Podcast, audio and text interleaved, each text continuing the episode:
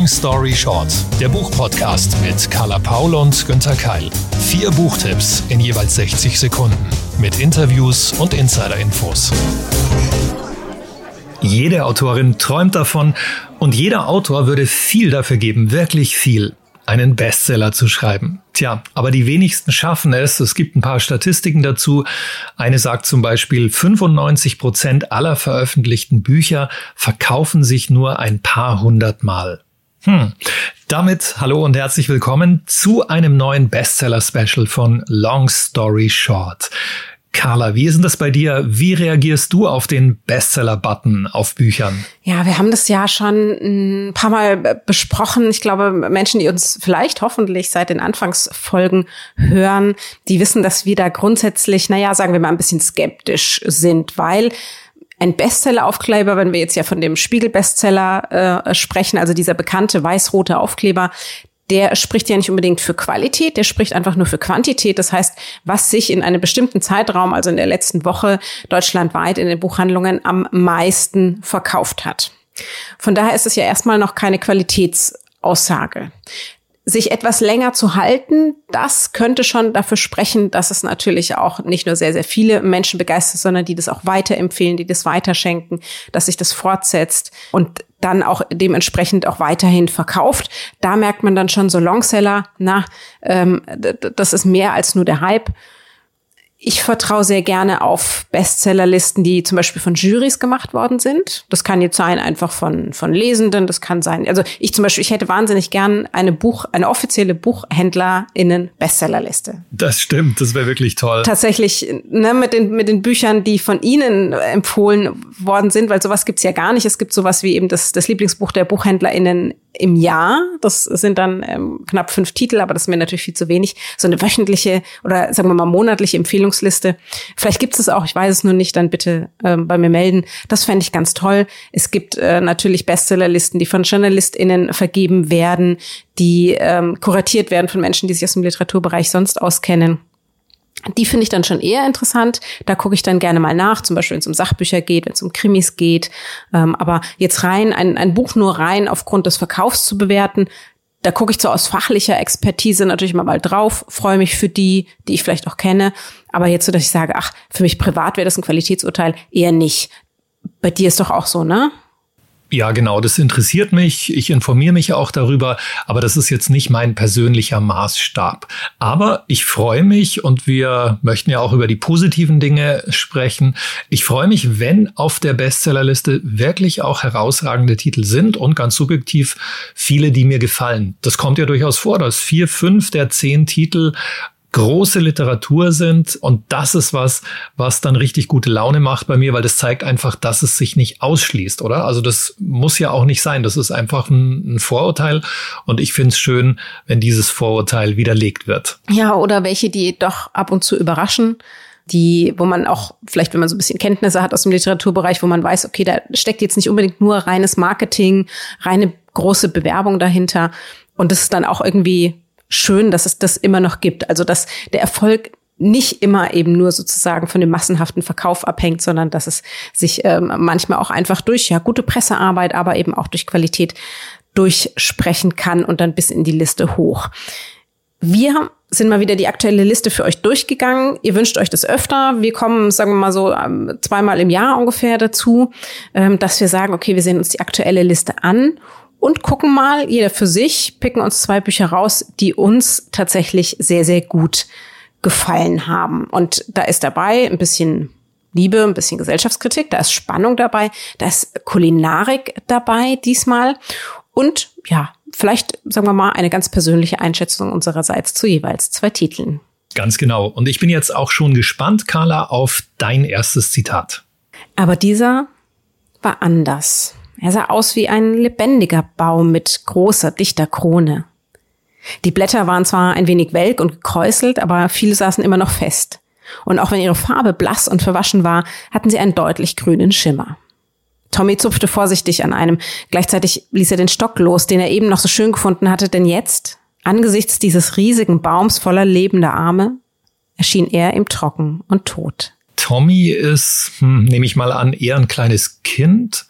Und ansonsten könnte es in Richtung Nature Writing gehen. definitiv die richtige Richtung. Es ist Nature Writing oder sogar ja, falls man ähm, da nicht auch endlich mal ein neues Genre definieren möchte, Climate Writing. Immer mehr Literatur beschäftigt sich ja mit einer der größten Krisen unserer Gegenwart und Zukunft. Und dieser Titel, ja, sogar eine ganze Reihe, ein, ein Klimaquartett ebenfalls. Ein gutes Stichwort, Klimaquartett.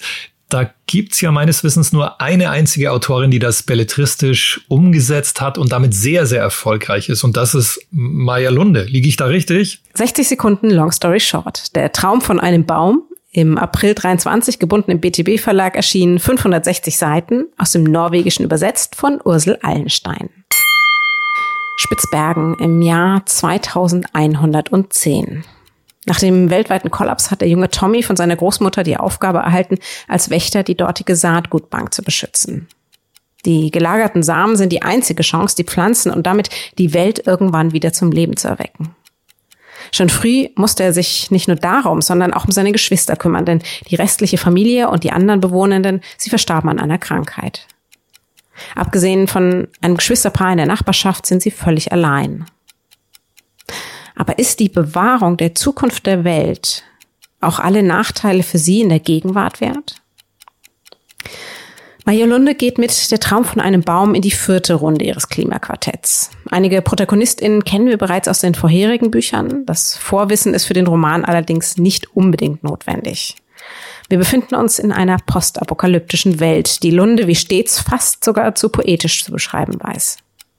Sie konzentriert sich diesmal mehr auf das Zwischenmenschliche und das Auseinandersetzen mit dem Leben nach der Katastrophe als auf die Natur, die eben auch leider keine Hauptrolle mehr hat. Sehr spannend und einfühlsam und die sehr logische Fortsetzung der Reihe. Möge es in der Realität einen anderen Ausgang haben. Ja, hoffentlich. Also da schließe ich mich an, Carla. Möge es einen anderen Ausgang haben. All die Romane von Maya aus der Reihe waren Bestseller. Kannst du sagen, welcher dir am besten gefallen hat und wie würdest du jetzt den aktuellen einordnen im Vergleich? Sehr gute Frage. Ich habe hab ja schon gesagt, also man muss es nicht unbedingt ähm, in, in dieser Reihenfolge lesen oder alle gelesen haben, aber ich bin Literatur-Nerd. Ich würde es immer grundsätzlich machen. Ich würde sagen, wir gehen sie mal von Anfang an durch. Den größten Erfolg ganz am Anfang hatte 2017 die Geschichte der Bienen. Da drei Zeitebenen, ähm, wo Mayolunde von der Historie der Insekten, ihrer Notwendigkeit für den Kreislauf erzählt hat und wo wir auch erstmals Tao kennenlernen, die wir eben jetzt auch im ähm, neuen Band wieder finden. Das ist sehr, sehr dicht erzählt. Das ist eher so ein historischer Roman mit sehr, sehr viel Fachwissen und neben vielfältigen Charakteren finde ich auch ein ganz, ganz toller Einblick in eine Welt, in eine wissenschaftliche Welt, über die wir alle deutlich mehr wissen müssten. Was sie sehr gut macht, ist, dass sie immer ähm, mehrere Ebenen aufspannt. Also sie zeigt immer sehr gut, wie hängen eigentlich Gegenwart und äh, Vergangenheit und Zukunft miteinander zusammen. Warum hängt etwas, was in China passiert, bei uns mit Deutschland, mit den Entwicklungen zusammen? Das ist eigentlich in fast, fast allen ihren Romanen tatsächlich ein sehr, sehr großes Talent. 2018 ist die Geschichte des Wassers erschienen. Und da blicken wir eben aus der Gegenwart ähm, direkt in die Zukunft und Lunde versucht uns klarzumachen, welche Rolle Hitze hat, Trockenheit und sowohl der Mangel an Wasser als eben auch die zerstörerische Kraft der Naturereignisse spielen. 2020 dann der dritte Teil, die letzten ihrer Art. Eher ähnlich erzählt auch wie der erste Teil wieder. Erneut eine sehr internationale Auseinandersetzung mit dem Aussterben der Tierwelt über mehrere Jahrhunderte und was das eben für die Flora und Fauna in der Zukunft bedeutet. Und alle setzen sozusagen aufeinander auf. Alle drei Romane begeistern, finde ich, mit einer sehr, sehr guten Recherche, ähm, mit dem Wissen dahinter. Ist eingeflochten in mehrere Zeitebenen, ist bildlich gemacht durch wirklich tolle, diverse Charaktere und auch Blickwinkel. Und das fehlt, ehrlich gesagt, ein wenig in der Traum von einem Baum. Im Vergleich wirkt die Erzählung für mich ärmer, kälter, dystopischer, deprimierender. Aber wenn man so im Ganzen betrachtet, genau das passt dann eigentlich auch zu der Situation, in der die Charaktere leben und auf die wir zusteuern. Also von daher ein, ein erzählerisch wirklich sehr logischer Abschluss für, für die Reihe und aus meiner Sicht eigentlich eine der besten belletristischen Übersetzungen der für uns so essentiell wichtigen Thematik. Ich finde es auch wirklich mutig, also dass sich Maya da an dieses Thema rangewagt hat über so viele Jahre hinweg und dann sich auch traut, unangenehme Dinge anzusprechen. Großer Respekt von mir. Findest du eigentlich, Carla, dass das alles verdient? Bestseller geworden sind? Definitiv. Also sie hat mehrere Millionen von den Büchern weltweit verkauft. Es gibt auch diese Anerkennung, also dass die Leute das auch tatsächlich ja mehr oder weniger gern lesen. Ist natürlich jetzt die Frage. Wir wissen nicht, lassen sie sich davon einfach gut unterhalten? Kann man auch. Lernen sie auch tatsächlich was draus? Ich finde gerade, wenn man so die alle vier hintereinander liest, dann schlägt es einem eigentlich das, das schon ins Gesicht. Ich kann mir nicht vorstellen, dass man diese Bücher liest, diese Romane liest von Maya Lunde und nicht versteht, worum es geht. Das würde ich mir natürlich erhoffen, hofft sie sich sicherlich auch, ähm, dass, dass wir da vom Lesen, vom Mitfühlen dann auch ins Verstehen kommen und final endlich ins Handeln, damit eben dieser letzte Band, der Traum von einem Baum, hoffentlich, hoffentlich Fiktion bleiben wird. Ja, das hoffe ich auch, wirklich. So, wir kommen zum nächsten Bestseller und wir verändern ein bisschen die Region vom hohen Norden Europas in den tieferen Süden. Carla, hier ist mein Zitat. Lüg hatte ihm angeboten, ihn mit dem Motorrad nach Hause zu fahren. Der Nachtwind strich eisig über Piers Hände, als er sich an den seitlichen Griffen der Sitzbank festhielt. Doch es störte ihn nicht. Er genoss die Fahrt an den vom Mondlicht beleuchteten Feldern vorbei, den historischen Steinhütten den Blick über das dunkle Calavant-Tal bis zu den Hängen des Luberon, wo aus den Dörfern ferne Lichtpunkte glommen wie ein Meer aus Kerzen. Das ist sehr stimmungsvoll und klingt auch ein bisschen wärmer als tatsächlich mein Ausflug nach Spitzbergen, muss ich sagen.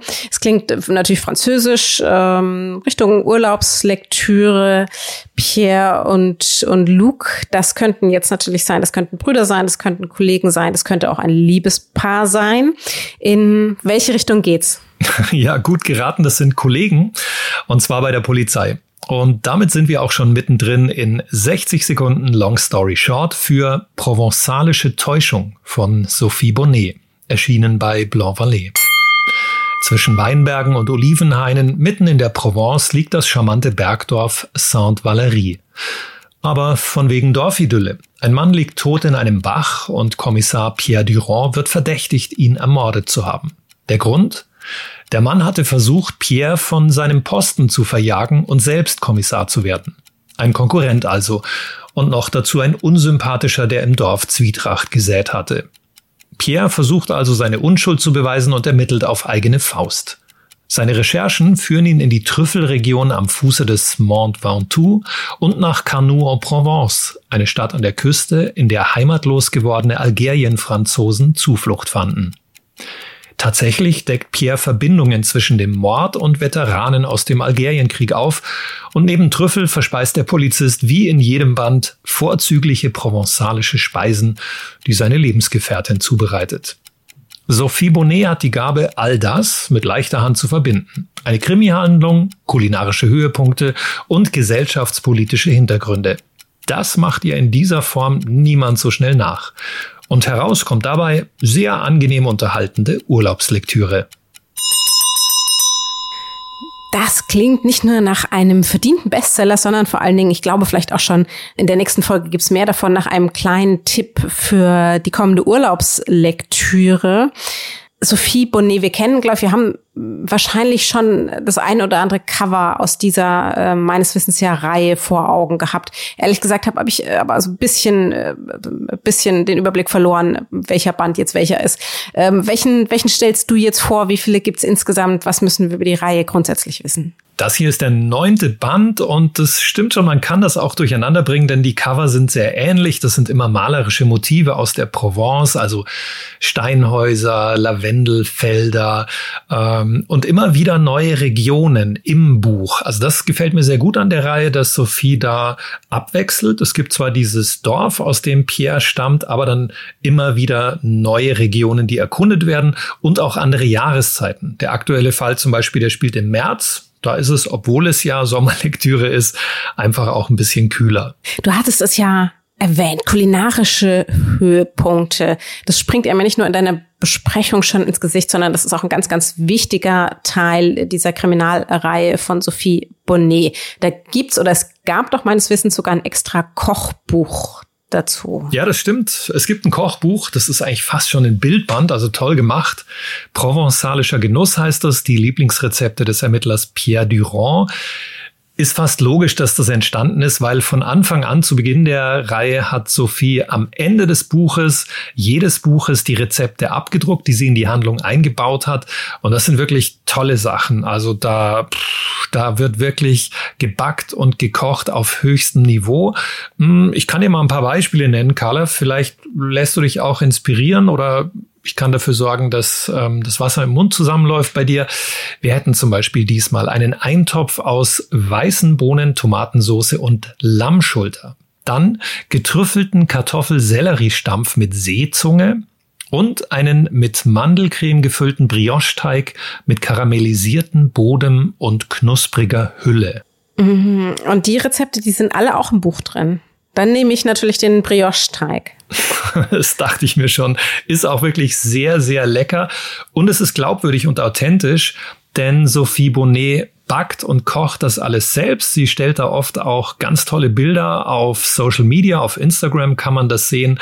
Also man merkt, sie ist da wirklich mit allen Sinnen mit dabei. Hat sie denn auch einen eigenen Bezug zur Provence? Ja, sie reist viel. Sie hat eine ganz starke Verbindung zur Provence. Das spürt man. Und da merkt man, dass das eben nicht nur so eine Reißbrettgeschichte ist, diese Reihe, sondern dass das aus ihrem Herzen stammt. Und auch da kann ich ihre Social Media Kanäle empfehlen. Da berichtet sie von ihren Reisen, ähm, zeigt dann immer mal wieder Bilder von neuen Cafés, die sie entdeckt hat oder von neuen Landschaften. Also das ist nicht erfunden. Das kommt wirklich direkt aus ihrem Leben. Das klingt sehr, sehr gut. Jetzt haben wir schon gelernt, okay, da ist es spannend drin, da ist es aber auch ziemlich, ziemlich lecker drin. Nun haben ja die Fälle alle noch ein bisschen so einen gesellschaftskritischen Hintergrund. Hast du dir da auch noch was mitgenommen? Ja, ich habe einiges gelernt. Also der Algerienkrieg, der von 1954 bis 62 dauerte, der ist immer noch präsent in Frankreich und ähm, Sophie macht das auch, dass sie im Nachwort drüber schreibt. Sie schreibt, dass der 60. Jahrestag erneut Wunden aufgerissen hat, dass es heiß diskutiert wird in Frankreich. Wie soll man mit diesem Erbe umgehen? Sie weist auch nochmal darauf hin, auf die Diskriminierung und Bevormundung der einheimischen arabischen Bevölkerung. Also das ist ein aktuelles gesellschaftspolitisches Thema in Frankreich. Und ich finde es schön, dass das so im Hintergrund ab und zu auch in ihren Plot mit einfließt und dann sogar ja auch direkt mit diesem Fall zu tun hat. Also dein Tipp, Sophie Bonnet Provinzialische Täuschung, der neunte Band ihrer Reihe um Kommissar Pierre Durand. Auch bei mir wird's spannend. Ich habe mich ja für ein bisschen Krimiliteratur entschieden und nehme euch wieder mit ins Kalte, zurück nach Norwegen. Erstmal ein Zitat. Das Schicksal existiert nicht, genauso wenig wie Gott. Aber woher willst du das eigentlich wissen, dass es Gott nicht gibt? Hast du nicht gesagt, du wärst nicht gläubig? Ja, aber ich muss doch kein gläubiger Christ sein, um die Ansicht zu vertreten, dass es zwischen Himmel und Erde mehr geben könnte, als äh, für uns bewusst ist. Es gibt nicht einen einzigen physischen Beweis für die Existenz Gottes. Du sollst nicht an etwas glauben, was niemand gesehen hat, Torb. Gott, Schicksal, Karma. Ach, ans Karma glaubst du also auch nicht? N nein. Und woran glaubst du? Anton blätterte wieder in den Fotos und nahm sich Nummer zwei vor. Das, worauf man gerade noch Hedda Bucks nackte Fußsohle sehen konnte. Hallo, insistierte Magnus. Woran glaubst du? Ich glaube an die Existenz des Bösen. Uh, Carla mit dem Bösen. das war mal ein Dialog. Und das war mal ein Cliffhanger eigentlich klare Sache. Spannung, Krimi oder Thriller würde ich mal tippen. Hier wird in sehr naher Zukunft wahrscheinlich etwas sehr Schlimmes geschehen. So sieht's aus. Da ist leider auch schon was sehr, sehr Schlimmes ähm, geschehen. Wir wollen ja extra eben eine bisschen bunte Mischung bieten und haben erfolgreiche Geschichte dabei, liebe Gesellschaftsthemen mitgebracht und eben nach dem ja eher etwas unterhaltsamen französischen Krimi jetzt noch etwas mit Gänsehaut. Mhm, also ein Roman, den man besser tagsüber lesen sollte. 60 Sekunden Long Story Short. Nachtjagd von Jan-Erik Fjell. Ende März im Goldmann Verlag erschienen auf 512 Seiten, aus dem Norwegischen übersetzt von Andreas Bronstermann. Eine Frau wird ermordet aufgefunden, Hedda Back, Ehefrau und Mutter eines kleinen Sohnes. Die Ermittler Anton Brecke und Magnus Torp werden mit dem Fall betraut. Schon bei der Obduktion gibt es einen ersten Verdacht. Könnte der vor zwei Jahren aus dem Gefängnis geflohene Serientäter Stick Hellum dahinter stecken? Gleichzeitig wartet am anderen Ende der Welt in Texas ebenfalls ein Mörder. Nathan Sudlow. Er soll hingerichtet werden. Kurz vor der Vollstreckung erzählt er aber von seinen Erinnerungen an eine Begebenheit vor 30 Jahren. In Norwegen. Gelingt es Brecke und Torb, die Fäden rechtzeitig aufzulösen und weiteres Töten zu verhindern? Fjell schreibt sehr, sehr schnell. Er schreibt dialogreich. Er verbindet mit mehreren Strängen und Zeitebenen die Informationen für uns Lesende so, dass sofort Spannung aufkommt. Der Hauptermittler Anton Breck, er hat im klassischen Stil als Ermittler persönliche Probleme und dennoch ein gutes Herz. Der Täter ist ein alter Feind von ihm. Das haben wir ja alle schon oft gelesen. Es ist hier aber dennoch gut und sehr lesenswert gemacht. Er überzeugt weniger mit listenreicher Fallenstellung als mit einer umfassenden Erzählung und glaubwürdigen Charakteren. Aus meiner Sicht verdient ein Bestseller und definitiv Pflichtlektüre für Fans des Spannungsgenres. Danke für diesen Tipp, Carla. Kannte ich noch nicht. Sehr interessant. Und das ist auch eine Reihe, oder? Genau wir kündigen es ja jetzt schon so ein bisschen, bisschen an. Ihr wisst, im Sommer sind wir nicht so, nicht so häufig für euch, euch da. Ihr braucht da ein bisschen Material natürlich, ähm, je nachdem, wie lang auch ihr vielleicht in den Urlaub entschwindet. Deswegen mehr Serienmaterial von uns. Wir hatten schon vier Bücher von Maya Lunde. Wir haben neun Fälle von Sophie Bonnet und Jan-Erik Fjell. Der bringt insgesamt sechs Bände mit. Aber tatsächlich sind nur die ersten zwei, der stumme Besucher und Kälteeinbruch, ähm, ins Deutsche übersetzt. Beide bei Rowold gibt's glaube ich, noch gebraucht oder digital. Band drei, Band vier, Band fünf meines Wissens wieder nicht übersetzt. Und das ist jetzt der sechste Band. Aus meiner Sicht sehr, sehr unbefriedigend. Wird hoffentlich nachgeholt. Aber gerade wenn der jetzt ja so ein großer Erfolg nochmal ist, dann kann das ja durchaus sein. In seiner Heimat in Norwegen ist Jan-Erik Fjell eigentlich schon seit vielen Jahren, also mit Beginn dieser Reihe, einer der größten Bestseller-Autoren und Star in seinem Genre.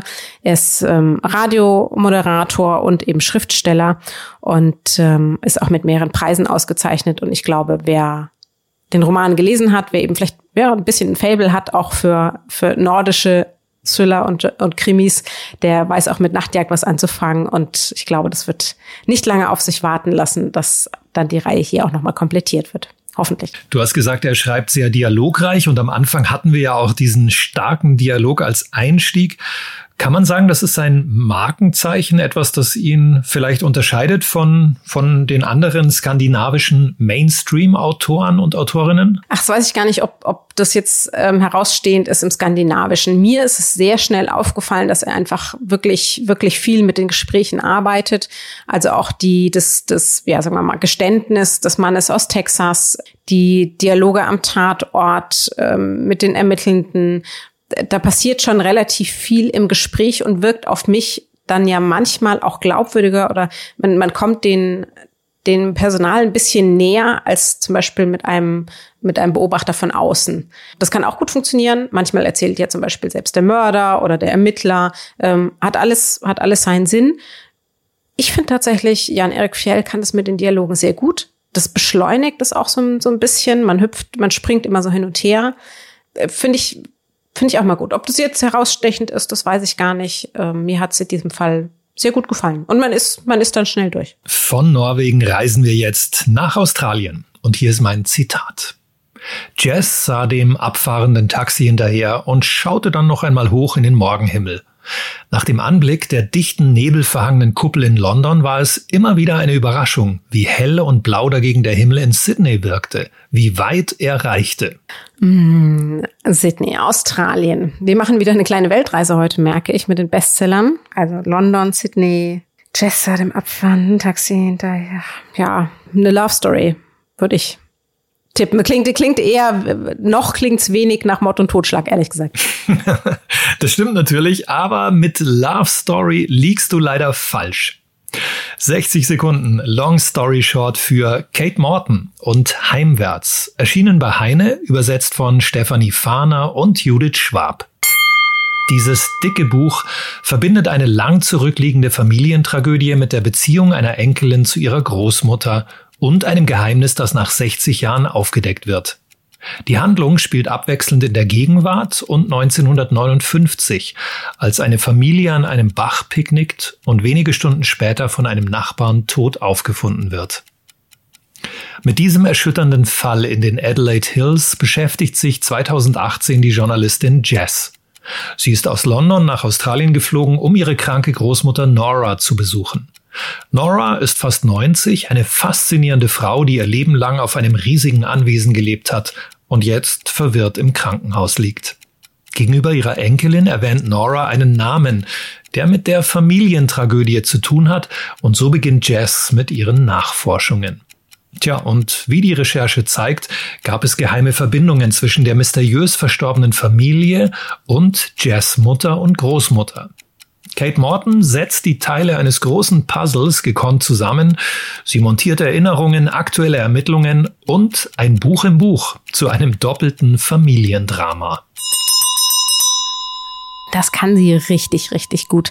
Ich durfte vor vielen Jahren Kate Morton mal persönlich kennenlernen. Unfassbar nette Frau und man kann ja sagen, weltweit sowas wie die Königin der Familienromane, ähm, gemeinsam sicherlich mit, mit Lucinda Riley.